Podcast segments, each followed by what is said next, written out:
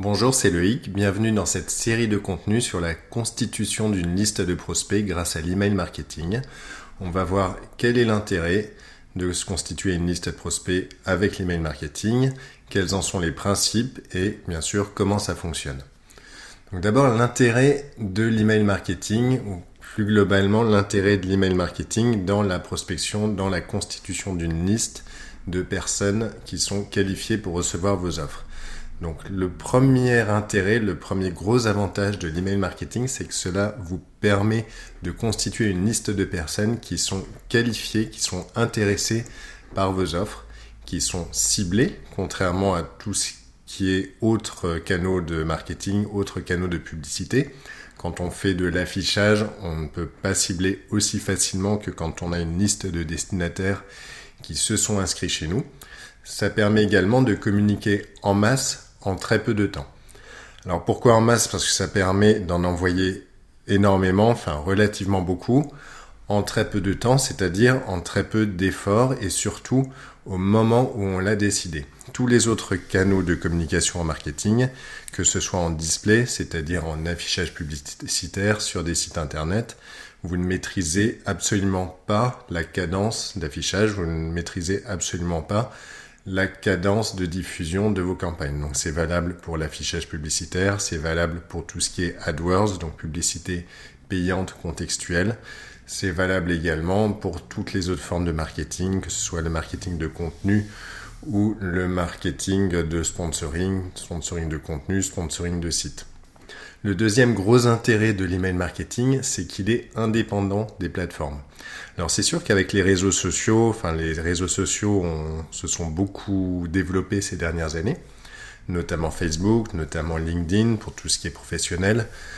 Il y a également tout ce qui est euh, Google, Google euh, voilà, il y, a, il y a différents réseaux sociaux. Beaucoup de gens vont énormément sur les réseaux sociaux.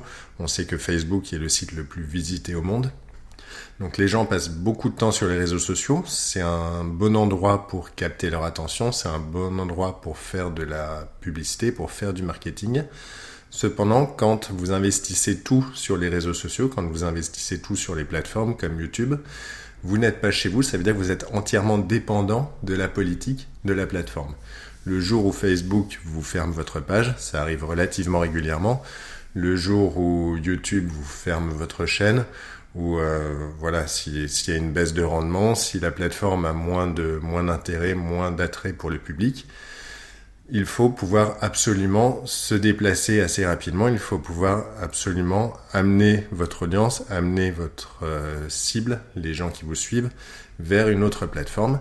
Et pour faire ça, si vous n'avez pas la liste de ces gens-là, si vous n'avez pas leur email, si à un moment vous ne vous êtes pas lancé dans la collecte, vous ne pouvez pas le faire, c'est-à-dire que vous êtes entièrement dépendant d'une plateforme qui ne vous appartient pas. L'email marketing, c'est également le canal qui a le plus gros taux de conversion. Donc, si on compare les taux de conversion, il y a différentes études qui l'ont montré, entre de la publicité euh, d'affichage, entre l'email marketing, entre les réseaux sociaux.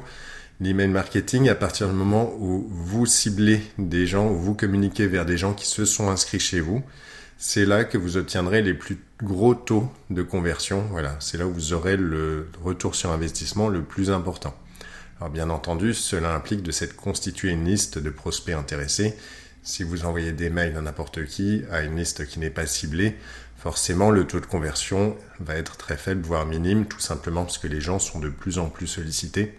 L'email marketing en masse marche de moins en moins bien, voire plus du tout. Un autre intérêt de l'email marketing, c'est qu'il est automatisable. Donc il permet d'envoyer des messages automatiquement en fonction de paramètres que vous avez définis en avance. Par exemple, vous pouvez définir une séquence d'emails avec des temps de déclenchement, avec des délais de déclenchement après l'inscription. Par exemple, envoyer un email de bienvenue, ensuite deux jours après, envoyer un email de contenu et enfin une offre. Ça vous permet de construire un scénario, de construire un calendrier d'envoi et de ne plus vous en occuper. Voilà, donc vous pouvez le préparer à l'avance, vous pouvez l'optimiser au fur et à mesure pour essayer de faire en sorte qu'il transforme de plus en, de plus en plus, pour faire en sorte qu'il transforme de mieux en mieux.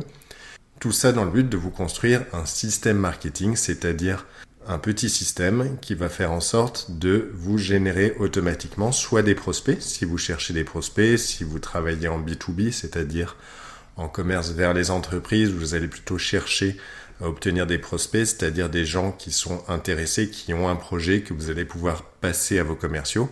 Si vous travaillez en B2C, vous allez chercher à faire des ventes, à générer des achats.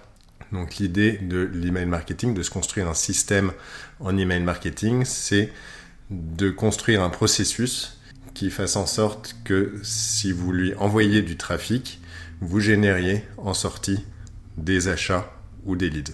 Je vais vous donner quelques exemples d'applications.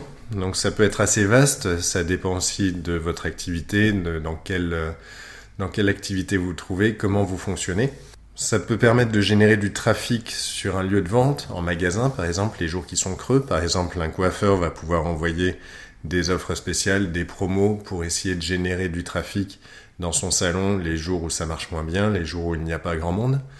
Vous allez pouvoir vous servir de l'email marketing pour générer des recommandations, c'est-à-dire proposer un bonus, proposer une offre spéciale, un bon de réduction à vos clients pour qu'ils vous recommandent à leurs amis, à des connaissances.